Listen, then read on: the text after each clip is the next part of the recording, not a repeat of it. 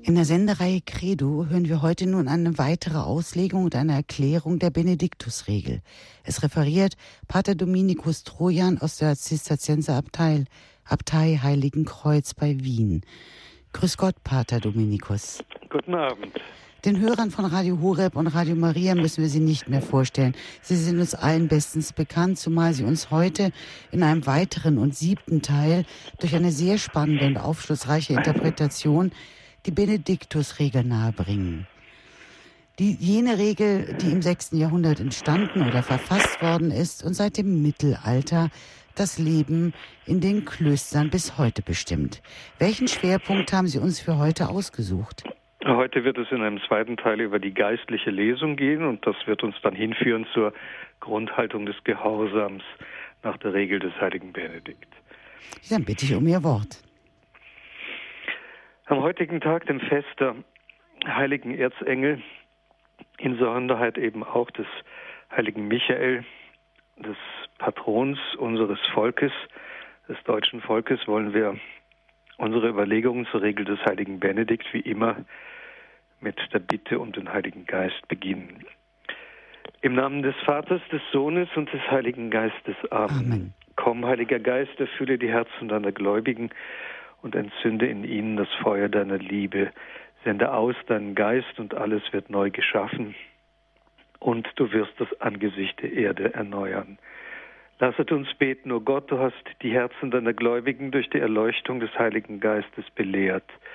Gib, dass auch wir in demselben Geiste das, was recht ist, erfassen und uns seines Trostes alle Zeit erfreuen. Amen. Darum bitten wir durch Christum Jesum, unseren Herrn. Amen. Amen.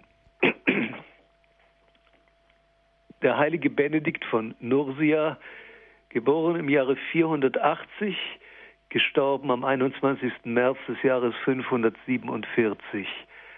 Regula, die heilige Regel, verfasst im Kloster Monte Cassino zwischen Rom und Neapel in Italien um das Jahr 529. Der siebte Teil. Verehrte Hörerinnen, liebe Hörer. Man soll die Menschen nicht verwirren.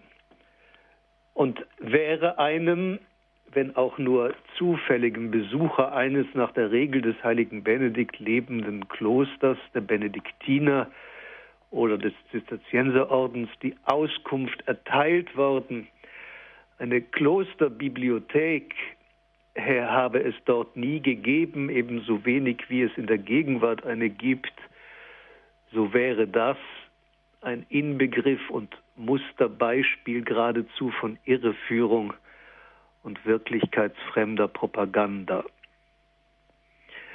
Das wäre namentlich dasselbe, als wolle ein Mönch seinem Besucher erklären, sein Kloster besäße keine Kirche.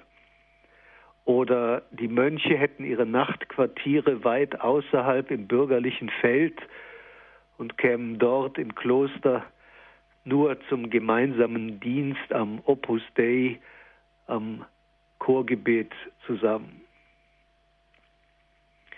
Vielmehr und Ganz im Gegenteil hatte sich bereits im letzten Vortrag gezeigt, dass neben dem Gebet und der Arbeit, also inmitten des sprichwörtlich gewordenen Ora et Labora, eine dritte Säule aufgestellt ist, auf der als wie auf einem Fundamentpfeiler das Ganze dessen aufruht, das die Regel des heiligen Benedikt als das klösterliche Leben vorstellen will.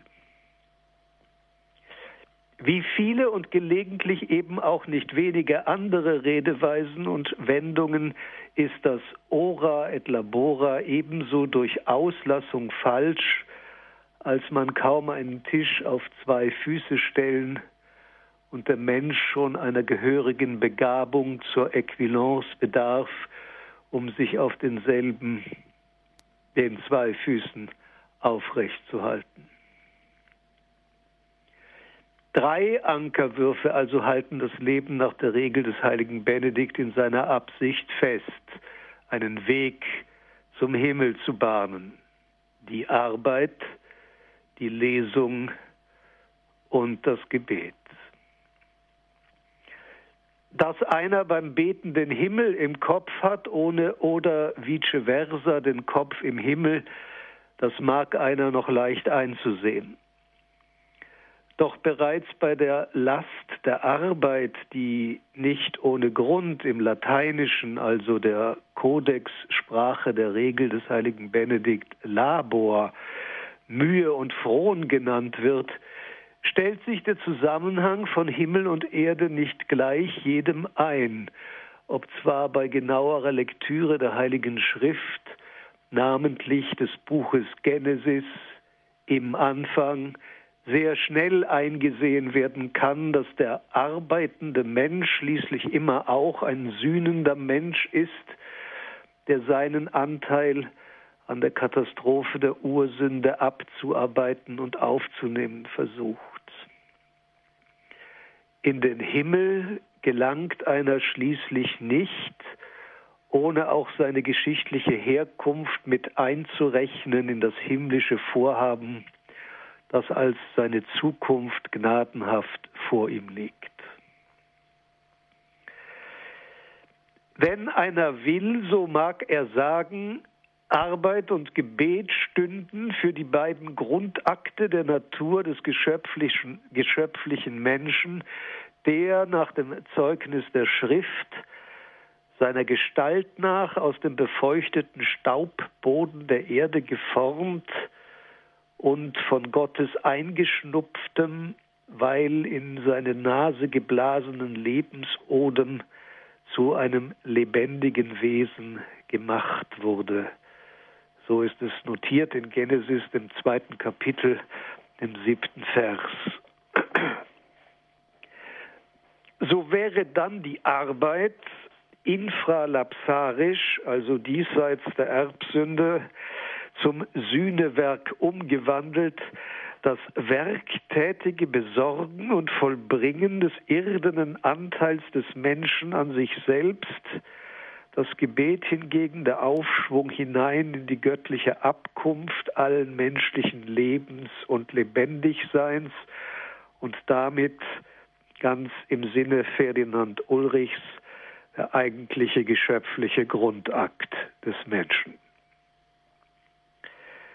So genommen wird dann auch verständlich, dass dem gefallenen Menschen das Gebet immer irgendwie schwer fallen wird. Führt doch die Ursünde zu schwerkraftbedingten Einseitigkeiten, die den Menschen beständig zurückziehen wollen in dessen erdige Voraussetzungen hinein, auf das er seinem Wesen und seiner Natur nach dem immer näher stände, das wie er teilweise eben zur Gänze aus dem Boden der Erde hervorsprießt. Hatten vergangene Jahrhunderte viel Denkkraft in den Versuch investiert, die ohnehin sichtbare und unüberschreitbare Grenze zwischen Menschen und Tier zu benennen, so muss einer schon gänzlich blind sein, um nicht zu erkennen, dass seit noch nicht allzu langer Zeit in der Gegenrichtung desselben Themas der Nachweis zu führen versucht wird, es seien die Tiere dem Menschen an Klugheit gar nicht so fernstehend.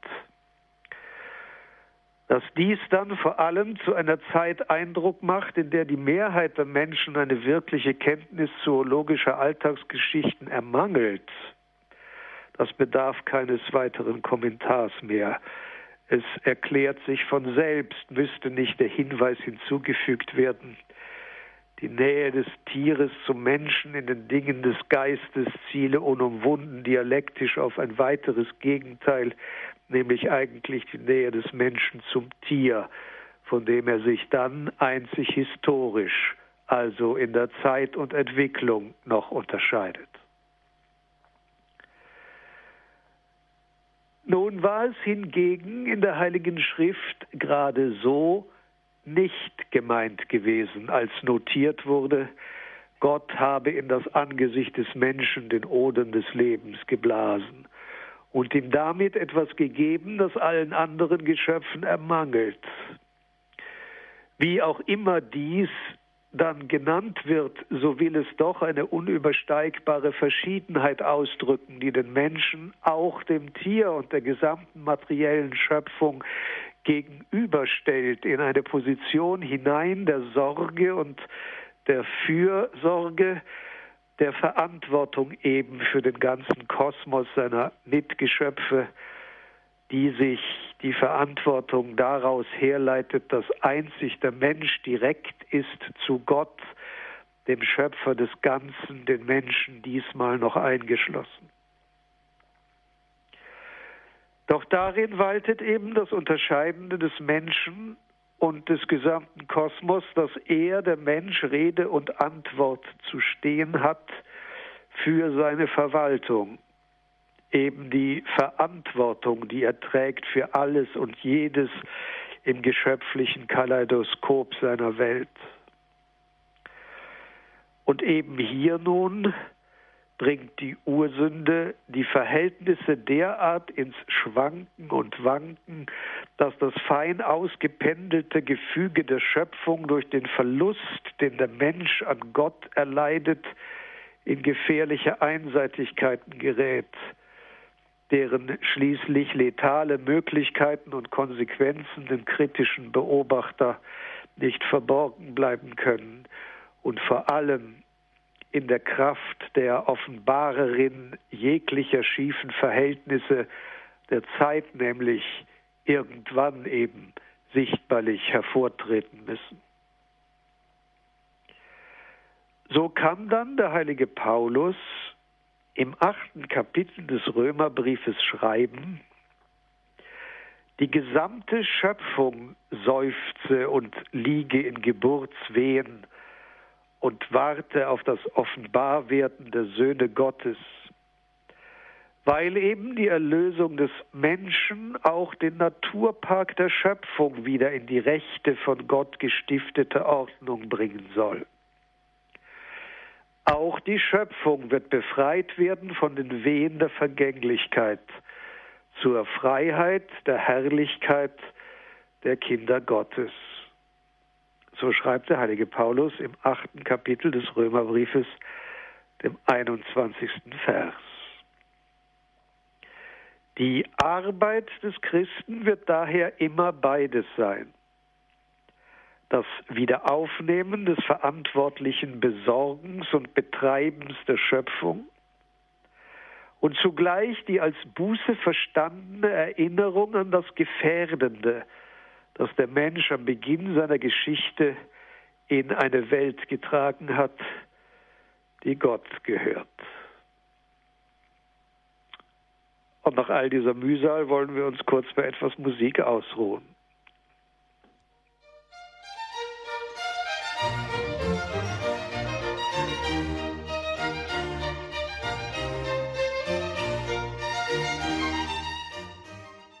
Sie hören Radio Hureb, Ihre christliche Stimme im Radio. Wir sind bei, in, bei Credo in der Sendereihe Credo bei der Domin, äh, mein Gott, bei der Benediktusregel. Und Pater Dominikus hat gerade Ora et Labora, also die beiden Grundlagen des mönchischen Lebens erklärt. Das Gebet ist die Schöp der schöpferische Grundakt des Menschen und die Arbeit ist die Verantwortung und die Möglichkeit des Sühnewerkes. Ich darf Sie weiter bitten, Dominikus Trojan. Nun tut sich von diesem ganzen Bestand der Zueinanderordnung von Gebet und Arbeit die Frage auf, wie denn nun beides zusammenkommen könne. Das Bußwerk eben der Arbeit und die himmlische Lebenssphäre des Gebetes, mit der der Mensch in, seinen, in seinem Anfang angeblasen wurde um so und eben dadurch zu einem lebendigen Wesen zu werden.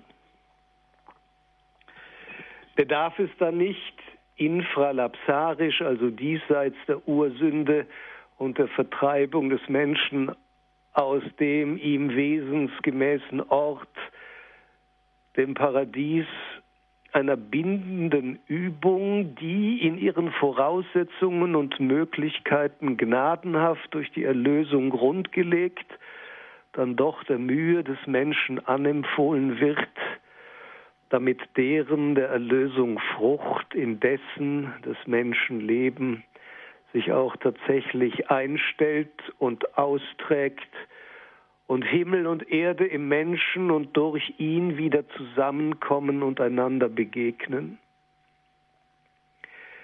Dies bindende und verbindende Glied sieht die Regel des heiligen Benedikt in der geistlichen Lesung. Und nun versteht man, dass deren Fehlen oder Verschweigen das gesamte asketische Programm der benediktinischen Klosterregel in die Vergeblichkeit hineinstürzt und zu einer ästhetischen Botschaft herabwürdigt, wie Søren Kierkegaard gesagt hätte. Hier nun in der Lektüre der heiligen Schriften begegnet dem Mönch in Art und Manier der Askese beides, das göttliche Wort und der Lastanteil des gefallenen Menschengeistes, treffen Gebet und Arbeit in einem aufeinander und verbinden sich, sind Askese und Gnade zu einem einzigen Heils- und Heilungswerk verbunden.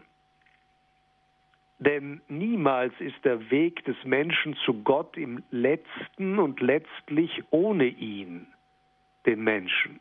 Wirken Gott und Mensch dabei zusammen, jeder nach seiner Weise, wie der heilige Thomas von Aquin sagt.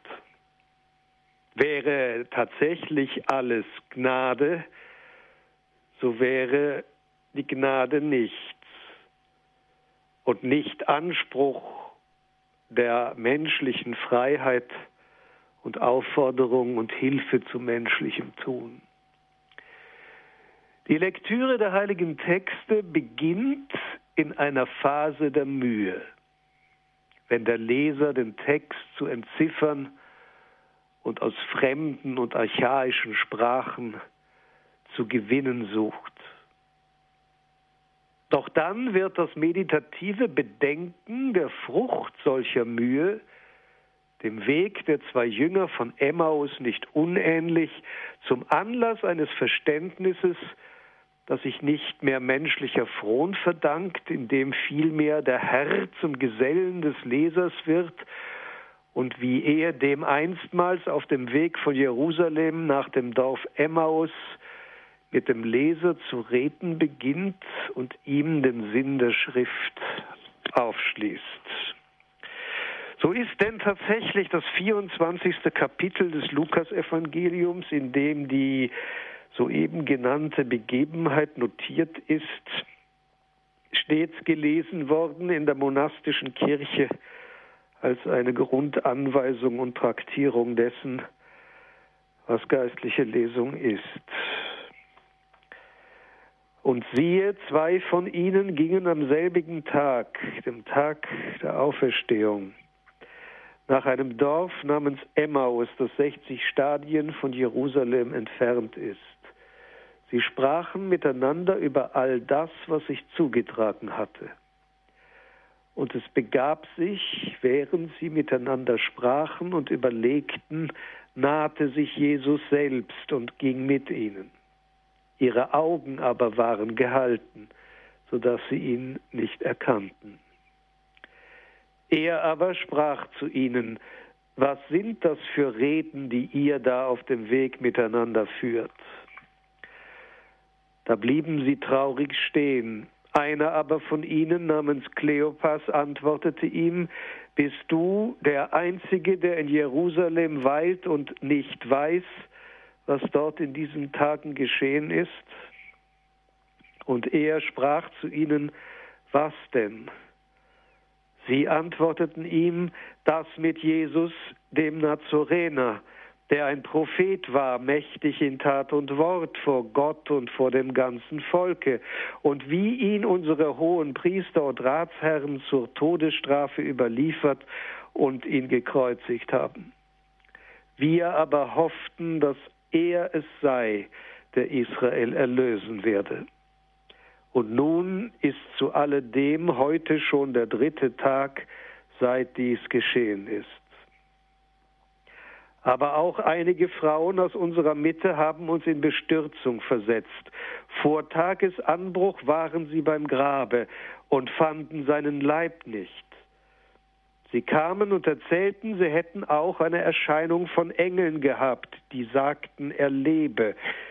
Und einige von den unseren gingen zum Grab und fanden es so, wie die Frauen gesagt hatten. Ihn selbst aber haben sie nicht gesehen. Da sprach er zu ihnen, O ihr Unverständigen, wie träge ist euer Herz, an all das zu glauben, was die Propheten gesprochen haben. Musste nicht der Messias dies leiden und so in seine Herrlichkeit eingehen? Und er begann mit Mose und allen Propheten und legte ihnen in allen Schriften aus, was sich auf ihn bezieht. Als sie sich dem Dorfe näherten, wohin sie gingen, tat er, als wolle er weitergehen. Dann nötigten sie ihn und sprachen, bleibe bei uns, denn es will Abend werden und der Tag hat sich schon geneigt. Und er ging hinein, um bei ihnen zu bleiben. Und es geschah, als er mit ihnen zu Tische war, nahm er das Brot, sprach den, das Segensgebet, brach und gab es ihnen. Da wurden ihnen die Augen aufgetan und sie erkannten ihn. Er aber entschwand vor ihnen. Da sprachen sie zueinander, brannte nicht unser Herz in uns, als er auf dem Weg mit uns redete und uns den Sinn der Schrift erschloss Lukas Evangelium, das 24. Kapitel, die Verse 13 bis 32.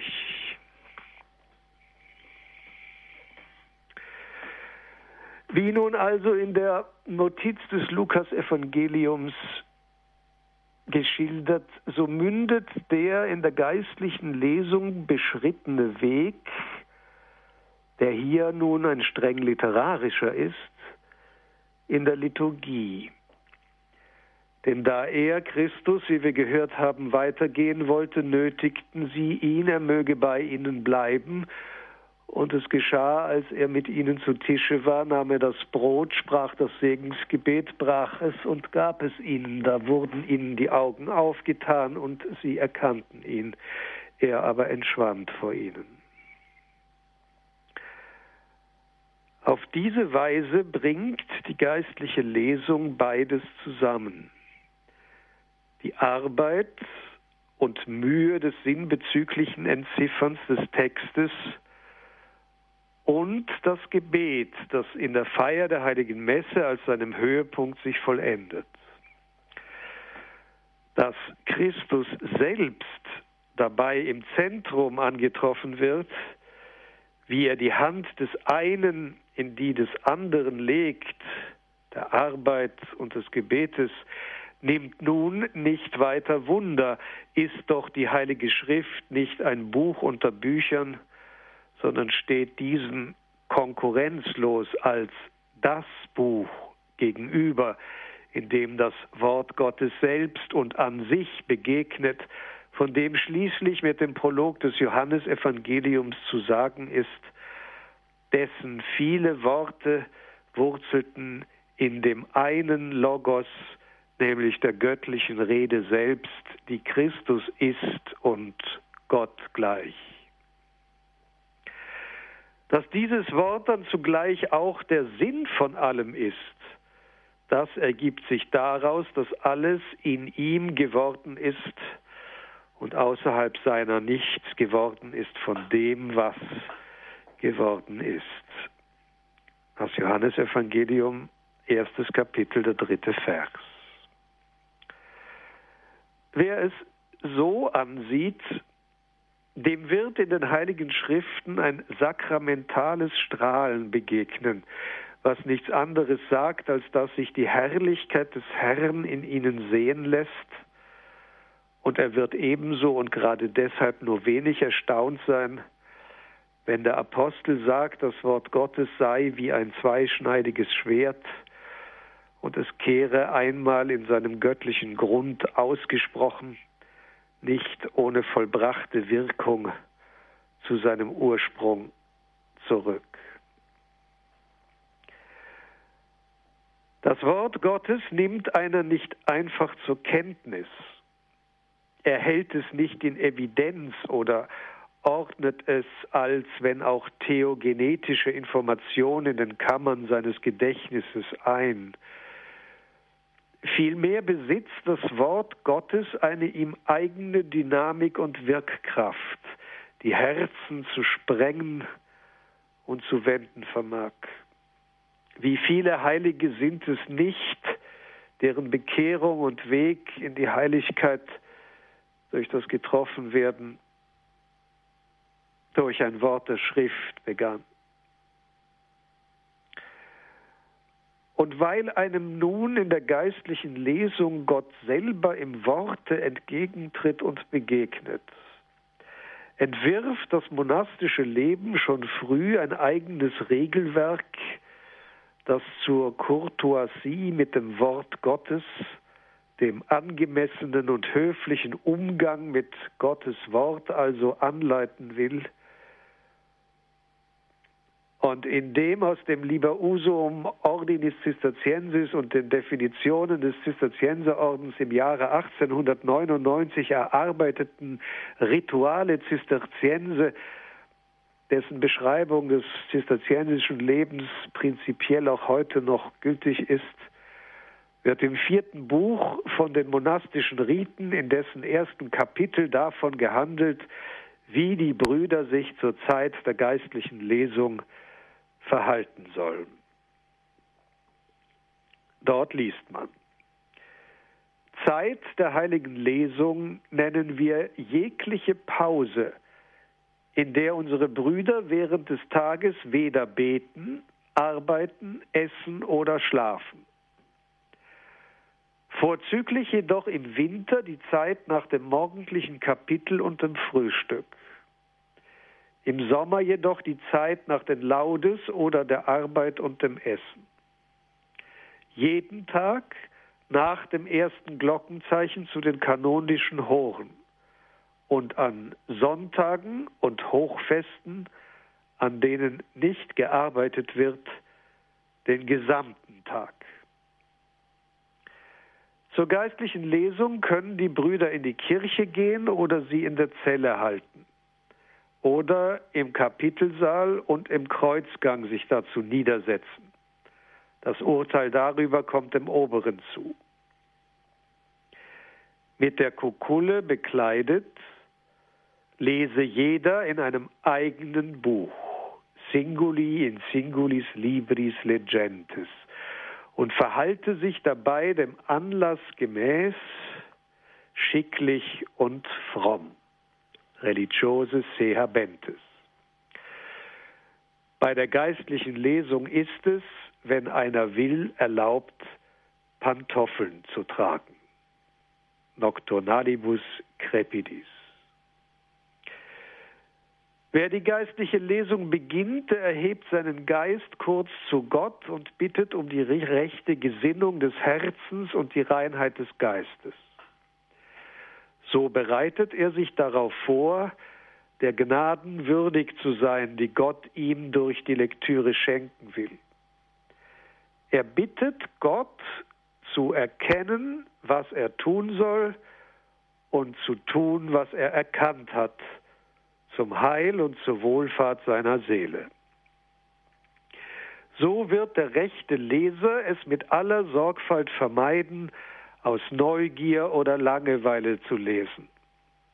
Auch soll keiner quer oder überfliegend lesen oder den heiligen Text mal hier und mal dort planlos und ohne Ordnung aufschlagen. Vielmehr soll der Bruder das Buch, das der Obere ihm aus der Bibliothek reicht, konsequent, ohne lange Unterbrechungen, nüchtern, aufmerksam und geradezu pedantisch morose lesen, so als wäre ihm jeder Buchstabe darin direkt vom Himmel her zugesandt.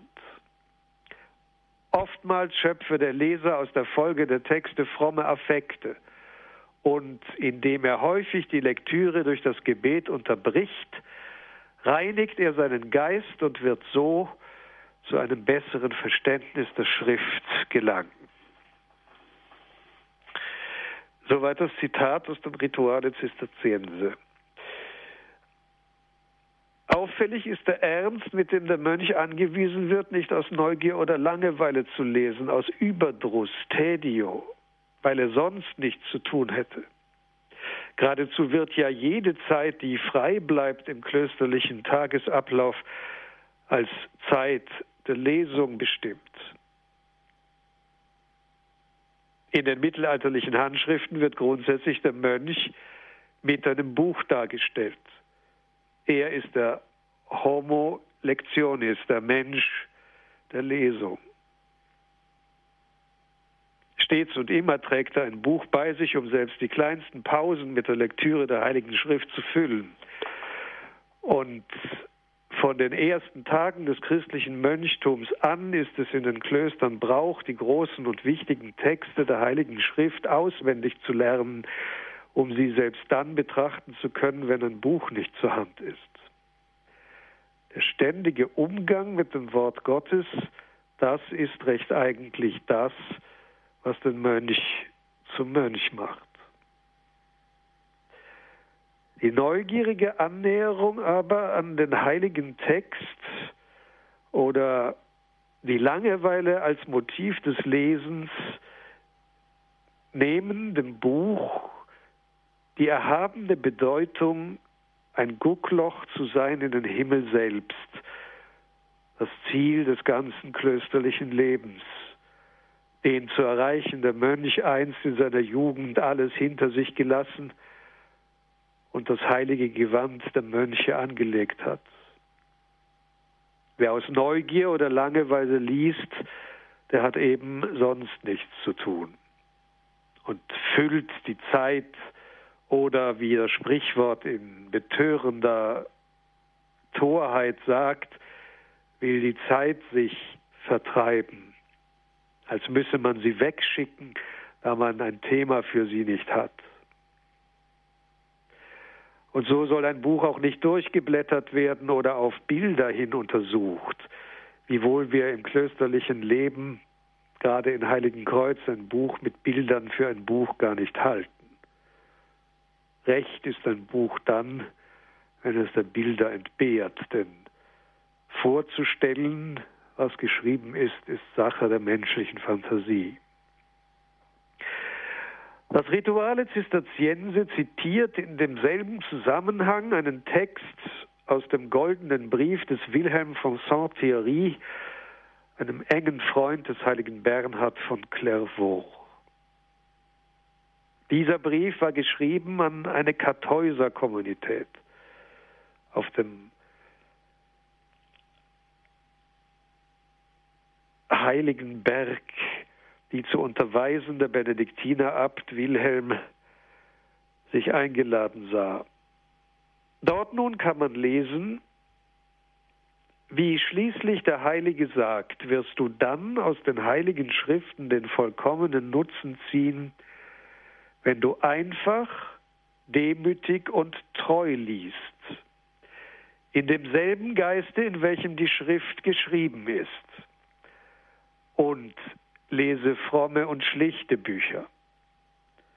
Niemals nämlich vermagst du zu einem Verständnis des heiligen Paulus und Davids zu gelangen, solange du deren Schriften nicht in rechter Absicht und begleitet von der Mühe unablässiger Betrachtung liest und dich hineintringst in den Geist der Verfasser und von ihren Affekten bewegen lässt. Studio assidue meditationis, das fortwährende Erwägen des Gelesenen, dies haben sich die frühen Zisterzienser durch eine rustikale Allegorie zu verdeutlichen gesucht, die zweifellos ihrem alltäglichen Umgang mit dem Vieh in Stall und auf der Wiese abgeschaut ist. So nannten sie das meditative Betrachten der Worte und Wendungen der heiligen Texte ruminare oder ruminatio, wiederkäuen. Wie das Rindvieh und die Kuh auf dem bereits geschluckten Gras wieder und wieder herumkäuen, um deren Nährkraft, um dessen Nährkraft überschusslos auszukosten, so wollten die Mönche von Citeaux die Worte der Schrift so lange wiederkäuen, bis deren voller Sinn sich entfaltet hätte. Dem heiligen Bernhard von Clairvaux erschien manche Wendung der Schrift wie eine Nuss, deren harte Schale erst geknackt werden müsse, bevor einer zum nahrhaften Inhalt vorzudringen vermag. Will das alles aber nicht sagen, der Sinn der Schrift sei dunkel und verborgen, dem einfachen Blick des Lesers entzogen und geheimnisvoll hintergründig zwischen den Zeilen des geschriebenen Wortes versteckt? Bevor wir diese Frage zu beantworten versuchen, hören wir wieder ein paar Takte Musik.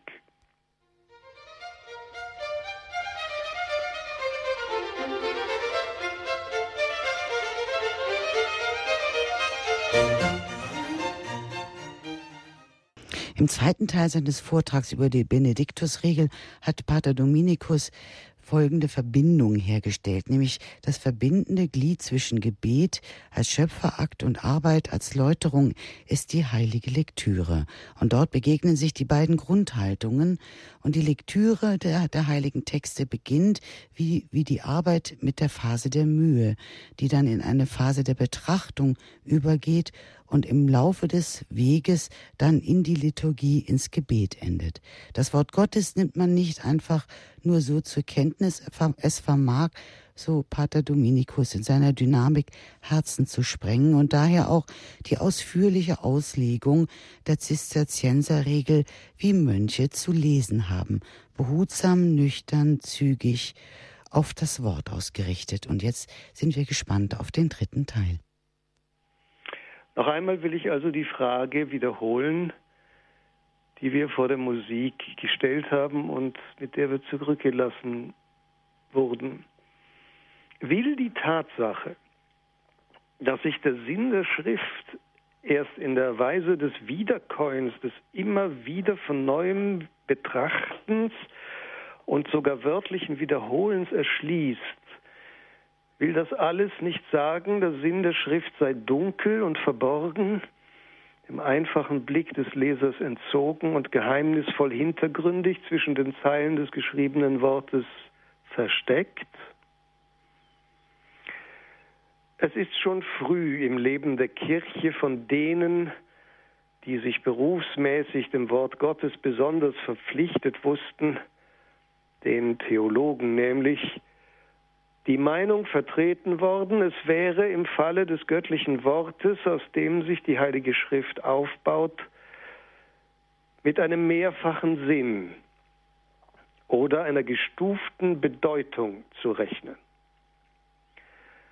So hatte der Kirchenschriftsteller Origenes Adamantius, er lebte von 185 bis 254, im vierten Buch seines großen Traktates über die Anfänge Periarchon davon gesprochen, in jedem Text der Bibel lasse sich je ein geschichtlicher, ein moralischer und ein mystischer oder allegorischer Sinn ausmachen.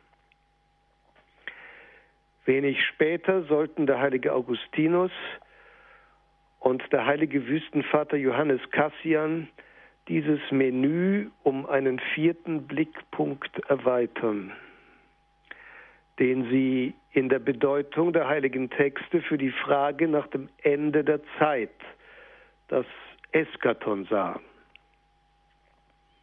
Noch weit über das Mittelalter hinaus galt daher für das rechte Verständnis der Schrift eine strukturale Mehrdeutigkeit, die in sich selbst als analoges Format angelegt war.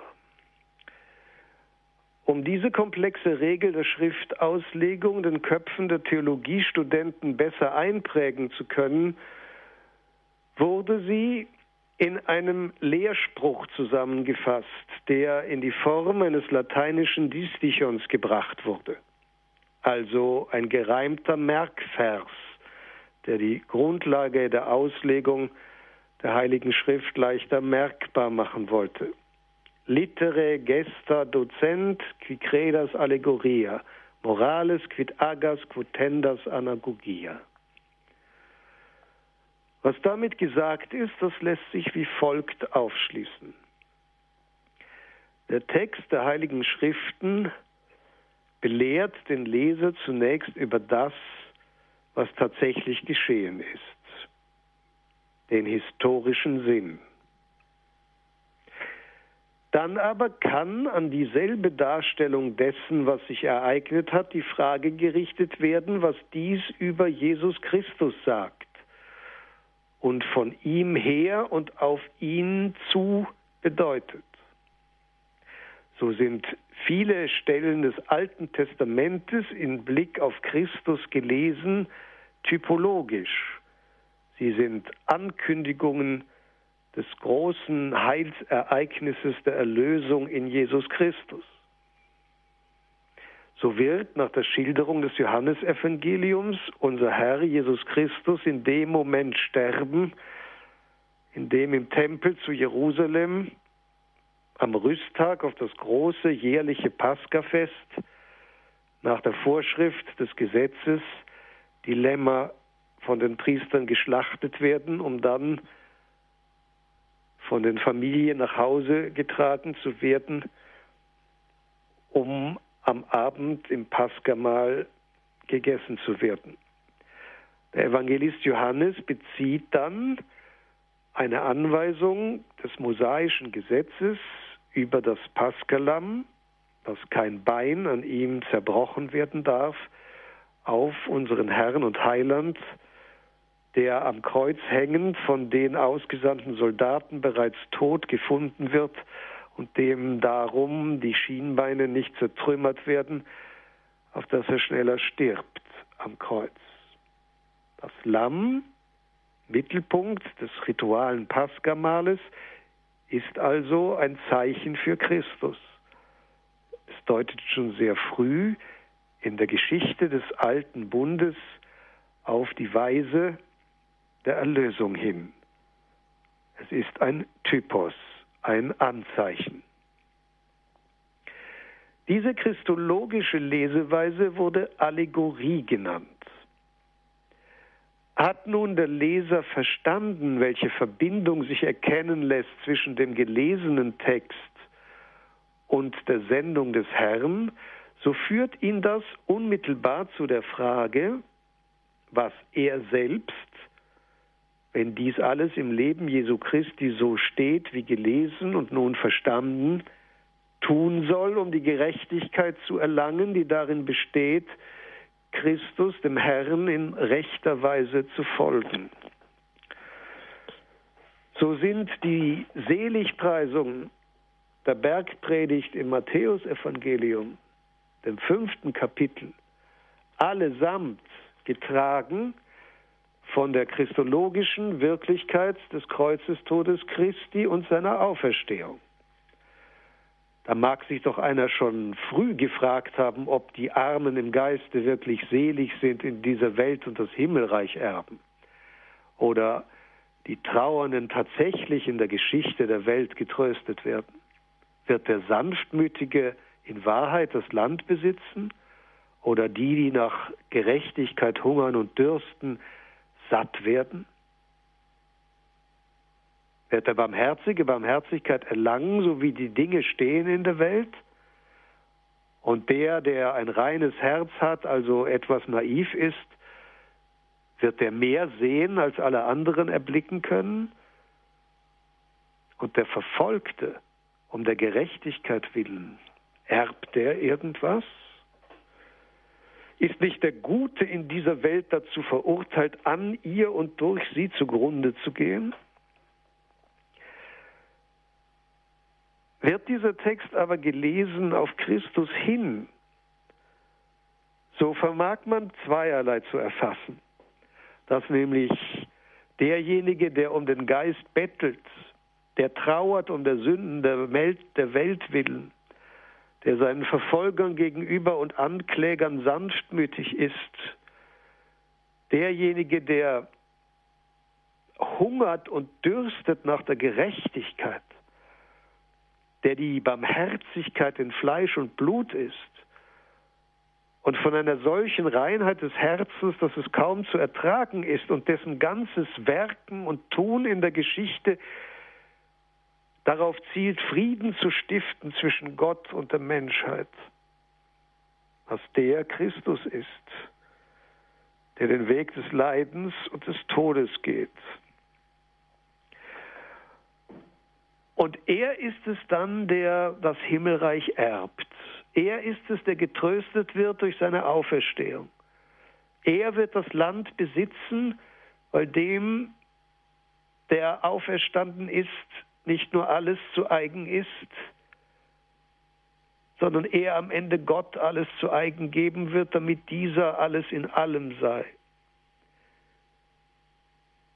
Er ist der, der an Gerechtigkeit satt wird, weil er die Welt überwunden hat und denen, die ihm glauben, die Kraft gibt, dasselbe zu tun. Er hat durch das Opfer seines Lebens bei Gott Barmherzigkeit für alle Menschen erlangt. Und er ist es, der als der Auferstandene und in den Himmel entrückte Gott schaut, da er sich niederlässt auf seinen Thron zur Rechten des Vaters. Er ist der Sohn Gottes, weil er Frieden gestiftet hat. Und er ist der, der verfolgt wurde um der Gerechtigkeit willen und der nun den Himmel besitzt, um ihn jeden zu schenken, der ihm auf dem Weg seines Leidens folgen will. Hat man dies einmal erfasst, so wird bei der Lektüre der Seligpreisung die Anweisung für ein rechtes christliches Leben ist klar, dass man auf den Herrn nicht blicken kann, ohne sich die Frage zu stellen, ob man nicht sein Leben verändern müsste. Denn Christus ist die Wirklichkeit und sein Schicksal Zukunft. Alles andere, die Logik der Welt, die in der Sünde steht, verfällt dem Nichts im Blickpunkt des Endes der Zeit. Muss ich nicht mein Leben ändern, wenn ich sehe, dass Christus auch meine Sünden aus reiner Liebe ans Kreuz getragen hat und dort, wie Pascal sagt, jeden Tropfen seines Blutes um meiner Zukunft und Rettung willen, um der Heilung meiner Wunden wegen vergießt. So ergibt sich die moralische Frage wie von selbst aus der Betrachtung des Lebens Christi. Dies ist der moralische oder, wie man es genannt hat, tropologische Sinn der Schrift. Und schließlich käme man mit dem Lesen der Bibel nicht an ein rechtes Ende, wäre da nicht auch noch die Frage nach dem Sinn der Geschichte und der Zeit. Jene Bedeutungsebene, die sich ergibt, wenn das Gelesene mit dem Wissen verbunden wird, dass der Herr am Ende der Zeit wiederkommen wird auf den Wolken des Himmels in der Herrlichkeit des Vaters. Und diese letzte und abschließende Ebene, durch die dann erst ein rechtes Verständnis des heiligen Textes zustande kommt, wird eskatologischer oder anagogischer Sinn genannt. Und so vermag man nun das berühmte Diptychon, Distichon, den Lehr- und Lernsatz des Mittelalters zu verstehen.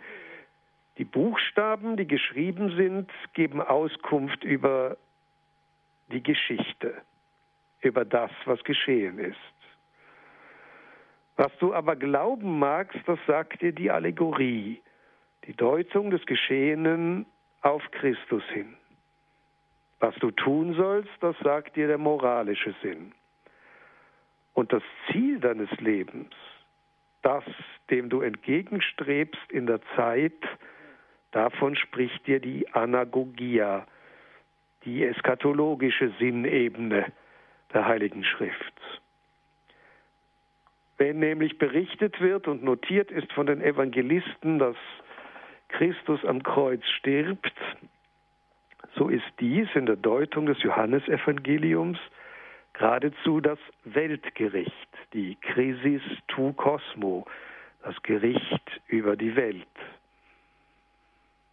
In gewisser Weise ist die Geschichte bereits durch das Kreuz Christi zu Ende gegangen. Und der Christ, der gerufen ist, sein Leben im Geheimnis des Christus, des menschgewordenen Gottes zu deuten und zu verstehen, wird zu einem solchen Verständnis ohne Blick auf das Ende der Zeit nicht gelangen. Dass nun das Verhältnis dieser vier Ebenen, der historischen, der allegorischen oder christologischen, der moralischen oder tropologischen und der eschatologischen oder anagogischen zueinander analog genannt wird.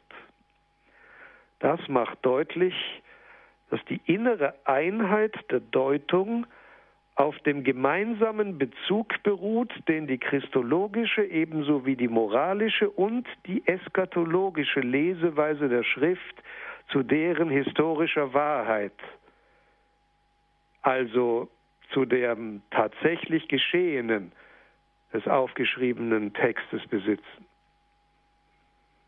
So zumindest hatte Aristoteles zu Beginn der Kategorienschrift das logische Verhältnis der Analogie als ein mittleres zwischen Ononyma und Synonyma beschrieben. Analogale Verhältnisse herrschen immer dort, wo verschiedene Blickpunkte eine innere Einheit bilden in Bezug auf ein ursprüngliches Sinnfeld. Und dieses ist im Falle der Schrift die geschichtliche Treue, mit der die Ereignisse aus dem Leben des Herrn oder der Geschichte des Volkes Israel geschildert sind. Und noch ein anderes gilt zu beachten, gilt es zu beachten bei der Lektüre der Schriften. Namentlich, wenn man sich fragt, in welcher Weise denn nun das Alte auf das Neue Testament bezogen ist und vice versa, wie sich nun das Neue Testament zum Alten Testament verhält. Hier war es der heilige Augustinus, der die Regel aufstellte, Novum Testamentum in vetere latet, vetus Testamentum in novo partet. Damit ist Folgendes gemeint. Das Neue Testament liegt bereits im Alten Testament verborgen angelegt. Es ist derselbe Gott, der an Israel handelt und der Mensch geworden in Jesus Christus die Menschheit dann endgültig erlösen wird. So sind die drei großen theologischen Niederlagen sich verdankenden Institutionen des jüdischen Volkes, das Königtum, der Tempel und das Prophetenamt, bereits Titel und damit Ankündigungen Christi, der der König, der Priester und der Prophet in Ewigkeit ist. Und umgekehrt lässt sich der Sinn des Alten Testamentes nach Meinung des heiligen Augustinus erst dann recht verstehen, wenn es durch die Linse des Neuen Testamentes gelesen wird. Wenn also offenbar wird, dass in ihm und in dem, was geschieht und geschildert wird, die Person Jesu Christi bereits angekündigt ist. So sind viele Stellen in den Büchern der Propheten christologisch gemeint. Namentlich das berühmte vierte Lied vom Gottesknecht im 53. Kapitel des Propheten Jesaja. So ist es berechtigt, den 109. Psalm, es spricht der Herr zu meinem Herrn, auf Christus zu beziehen, in dem die Zeilen stehen, du bist Priester auf ewig nach der Ordnung des Melchisedek. Und so ist es berechtigt, das Lied der Lieder, Canticum Canticorum, aus dem Schatz der Weisheitsbücher des Alten Testamentes nicht nur auf die Liebe Christi zur Kirche und der Kirche zu Christus, sondern auch der Seele des erlösten Christen zu Gott zu deuten und zu lesen. Wenn dort die Braut geschildert wird, wie sie nachts durch die Stadt läuft und ihren Bräutigam sucht, jeden, den sie trifft, fragt, habt ihr den gesehen, den meine Seele liebt, am Ende sogar ihr Gewand zurücklässt, nachdem die Wachen, die Wachen greifen, dann sieht der heilige Bernhard von Clairvaux darin Christus, der durch die Straßen dieser Welt läuft, um die verwundete Seele, die in der Sünde dem Nichts benachbarte menschliche Natur zu finden und sie unter Zurücklassung seiner Göttlichkeit zu erlösen. Das Alte Testament wird verstanden durch die Linse des Neuen. Das Neue Testament aber liegt im Alten Testament bereits verborgen. Es wird angekündigt.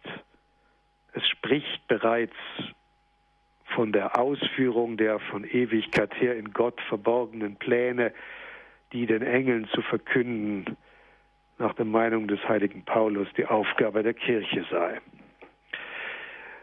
Nun aber ist eine letzte Frage zu stellen, um die Betrachtung der Weise, wie Mönche lesen und im Lesen Gebet und Arbeit miteinander verbinden, zu beantworten. In welches Verhältnis gerät nun umfassend und eigentlich der Mönch, wenn er dem Wort Gottes in den heiligen Schriften begegnet? Hier vermag uns ein Zitat weiterzuhelfen.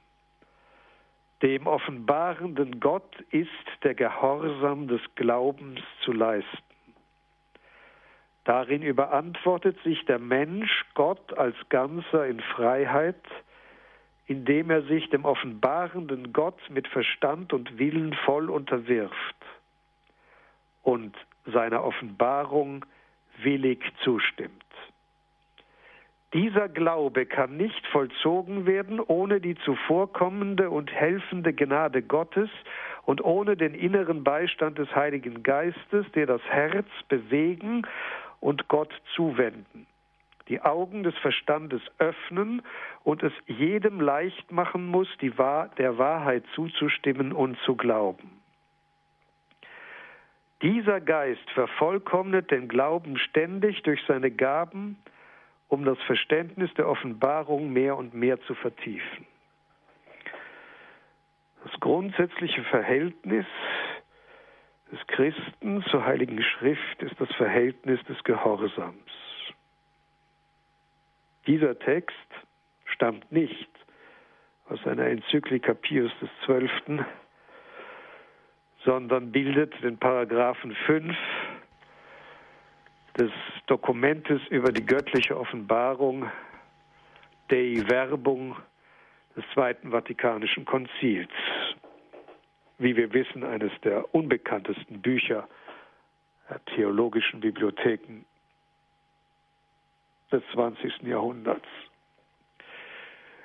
So führt geradewegs die Lesung der Heiligen Schriften als das Zentrum der monastischen Existenz den Mönch zu jener Tugend, die der heilige Benedikt im fünften Kapitel seiner Regel anspricht und die für ihn eine Ausformung der zentralen Orientierung monastischer Freiheit ist, nämlich der Demut. Schweigsamkeit und Gehorsam sind konkrete Formen der psychologischen Gestimmtheit, mit der der Mensch Gott begegnen muss. Der Demut nämlich. der der heilige Benedikt ein ausführliches und sehr langes Kapitel, nämlich das siebte seiner Regel widmet.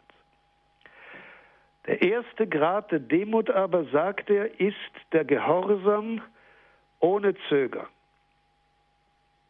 Diesen findet man bei jenen, die nichts kennen, das ihnen lieber ist als Christus. Und die entweder wegen des heiligen Dienstes, den sie gelobt haben, oder aus Furcht vor der Hölle, oder wegen der Herrlichkeit des ewigen Lebens, unverzüglich dem Befehl des oberen folgen, so als würde Gott selber ihnen befehlen und die Zögerlichkeit in der Ausführung der Anweisungen nicht kennen. Von denen sagt der Herr, mit dem Schall des Mundes gehorchen sie mir. Und wiederum spricht er zu den Schriftgelehrten, wer euch hörte, hört mich. Und so sind die Gehorsamen solche, die sofort alles hinter sich lassen und den eigenen Willen verraten, um in einem Schlag das Wort des Oberen durch ihre Tat zu erfüllen. Die Bedeutung des Gehorsams im klösterlichen Leben ist eine direkte Folge der zentralen Stellung, die das Wort Gottes im Weg des Mönchs zu seinem Ziel, dem Himmel, hat. Und auch hier ist der Grund asketischer Haltung das Leben Christi selber. Dieser Gedanke wird in Sonderheit im Hebräerbrief entfaltet. Und doch ist noch viel klassischer eine Stelle aus dem zweiten Kapitel des Philipperbriefes des heiligen Paulus, wo der Verfasser einen Text zitiert, den er bereits vorfindet, einen liturgischen Hymnus. Paulus schreibt, jeder sei nicht nur auf das eigene bedacht, sondern auch auf das der anderen. Denn solche Gesinnung sollt ihr untereinander haben, wie sie auch in Christus Jesus war. Denn er, der in Gottes Gestalt war, erachtete das Gottgleichsein nicht als ein Beutestück, sondern er entäußerte sich selbst. Er nahm Knechtgestalt an und ward den Menschen gleich. In seiner äußeren Erscheinung als ein Mensch erfunden, erniedrigte er sich selbst und wurde gehorsam bis zum Tod, bis zum Tod am Kreuz. So wird sich der, der gläubig das Leben des Herrn betrachtet, das ein Weg der Entäußerung ist, eine Grundstimmung des Gehorsams ausdrückt, die schließlich zum Kreuz führt, nicht an der Frage vorbeikommen, inwiefern er selber geprägt ist von solcher Haltung des Gehorsams und des Hinter sich Lassens persönlichen Wollens. Im zehnten Kapitel des Hebräerbriefes steht geschrieben, weil nämlich das Gesetz nur ein Schattenbild der künftigen Güter, nicht die Gestalt der Dinge selbst enthält, so vermag es mit denselben Opfern, die man Jahr für Jahr unaufhörlich darbringt, niemals die Herzutretenden zur Vollendung zu führen. Und darum spricht Christus bei seinem Eintritt in die Welt, Opfer und Gaben hast du nicht gewollt, einen Leib aber hast du mir gebreitet. An Brandopfern und Sündopfern hast du kein Wohlgefallen gefunden. Da sprach ich, siehe, ich komme, in der Buchrolle steht es von mir geschrieben, deinen Willen zu tun, o oh Gott. Dies ist wiederum ein Beispiel allegorischer Lektüre der Heiligen Schrift, denn es handelt sich dabei um ein Zitat aus dem 40. Psalm, das nun Christus selbst in den Mund gelegt wird und damit offenbar macht, dass es von Anfang an schon auf Christus hin gemeint war. Er Christus hat in den Tagen seines Fleisches Bitten und Flehrufe mit lautem Geschrei und unter Tränen an den gerichtet, der ihn vom Tode erretten konnte. Und er ist erhört worden um seiner Frömmigkeit willen. So hat er, obwohl er Sohn war, an dem, was er litt, den Gehorsam gelernt und ist, nachdem er zur Vollendung gelangte, all denen, die ihm gehorchen, Urheber ewigen Heiles geworden. Der Gehorsam. Antwort des Menschen auf das Wort Gottes mit Blick auf den Anführer und Vollender unseres Glaubens, Jesus Christus, den Herrn. Darüber wollen wir im nächsten Vortrag, dem achten zur Regel des heiligen Benedikts, uns Gedanken machen. Zum Abschluss darf ich Ihnen den heiligen Segen erteilen.